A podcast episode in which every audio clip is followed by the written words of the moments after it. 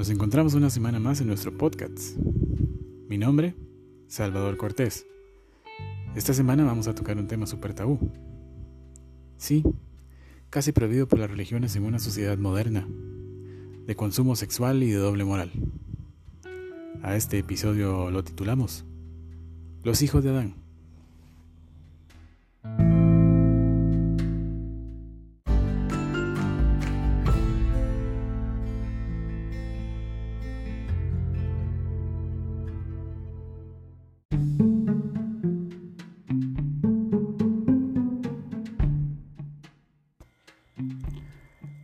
La vida sexual matrimonial puede volverse monótona y poco creativa con el paso del tiempo, desencadenando una falta de placer. De esta manera, surgen alternativas para devolver la pasión. Una de las fantasías más frecuentes es imaginar que la propia pareja está teniendo sexo con otro, lo que se conoce como experiencia swinger. Animarse a ponerla en palabras durante el encuentro sexual es fuente segura de mucha excitación siempre y cuando exista acuerdo entre las partes para nutrirse de esos estímulos, dijo un experto del tema.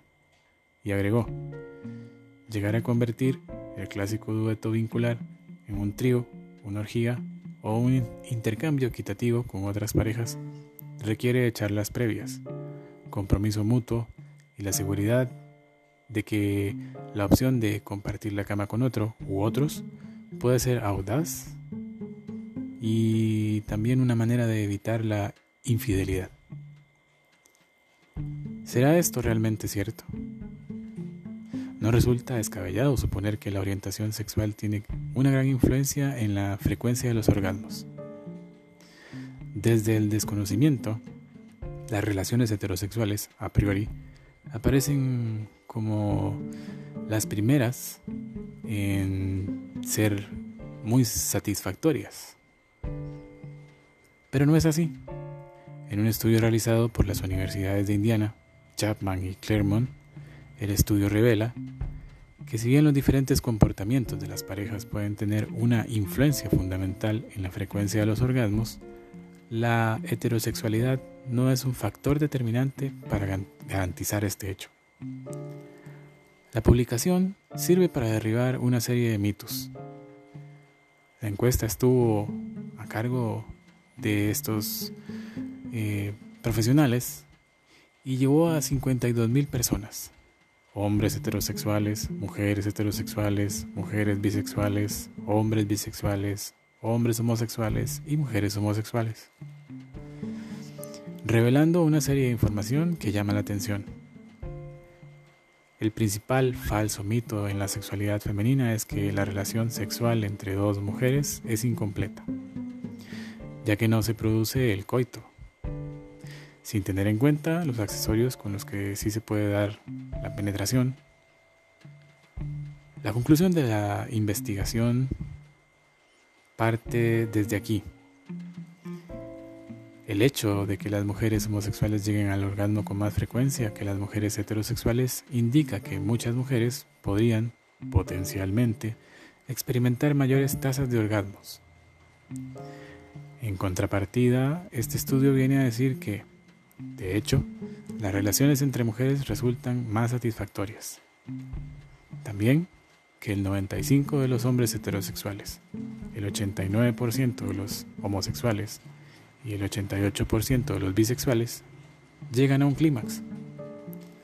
La brecha, sin embargo, era mucho mayor analizando el orgasmo femenino ya que si bien llegaban al orgasmo el 86% de las mujeres homosexuales, solo lo hacían el 66% de las bisexuales y el 65% de las heterosexuales. Es por ello que surge la conclusión inicial de los investigadores. Otro factor a tener en cuenta, según una experta, es el conocimiento del cuerpo propio, que facilita el contacto con el cuerpo de la pareja del mismo sexo. Esto no significa que no haya que explorar, investigar o descubrir, sino que se cuentan con más claves para llegar al encuentro erótico y eso en sí mismo es un estímulo que potencia el deseo. Otro tema que no se toca nunca, mucho menos entre hombres, pero que se practica en muchas relaciones heterosexuales y homosexuales, es el sexo anal. Esta es la penetración, en este caso al hombre, ya sea por una mujer u otro hombre durante un acto sexual. Existe en esta práctica un llamado punto erógeno y se encuentra en el interior del recto, en dirección al perineo y hay quienes lo llaman punto G masculino. También lo definen como punto P de próstata, punto H de hombre. Según señalan algunos estudios, la mayoría de los hombres que han probado el sexo anal han reconocido que se ha tratado de una experiencia placentera y el descubrimiento de una de las zonas más erógenas que mayor placer les ha proporcionado durante sus relaciones sexuales. Pero no todos los heterosexuales están dispuestos a probar esa nueva fuente de placer, con el convencimiento de que realizar o proponer a su pareja algún tipo de juego sexual que conlleve a tocar o introducir algo a su puerta trasera podría dar algún tipo de confusión sobre su masculinidad. No solo en el mencionado punto P es donde se encuentra centralizada la fuente de placer anal, ya que existe eh, una extensa área dentro del recto donde acaban numerosas terminaciones nerviosas que, en definitiva, son las que proporcionan placer cuando son estimuladas. Dependiendo de cómo vaya la experiencia inicial, habrá una segunda vez.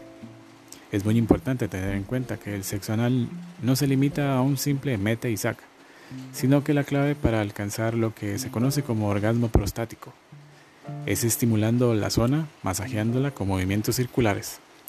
Tampoco quiere decir que esta práctica es solamente homosexual, como comúnmente se dice en nuestra sociedad. Los expertos sostienen que las prácticas o conductas eróticas o amatorias entre dos mujeres van a ser más ricas y variadas, porque hay puntos erógenos de interés y no existe un solo lugar en el que en donde quedarse. Al final de toda esta historia somos todos iguales. Tenemos hormonas, sentimientos, pasiones, deseos, nos enamoramos, entregamos el corazón a la pareja, lloramos una separación, nos aferramos a la idea de tener una vida junto con nuestra pareja, soñamos con tener hijos. Eh, entonces en este punto, abramos nuestra mente, porque no se trata de gays, lesbianas, trans, heterosexuales, se trata de todos, porque al final todos somos hijos de Adán.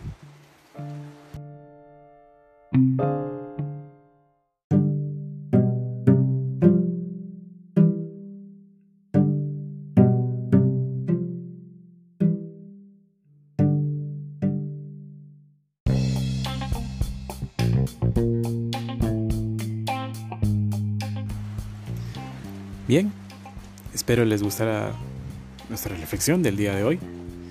Si no han escuchado los episodios anteriores, los invito a ir a Spotify o Anchor. Si quieren ver todo el contenido audiovisual, síganos en YouTube, Instagram o Facebook como Salvador Cortés. Agradecemos al estudio de Stan Espinal por las atenciones. Hasta la próxima.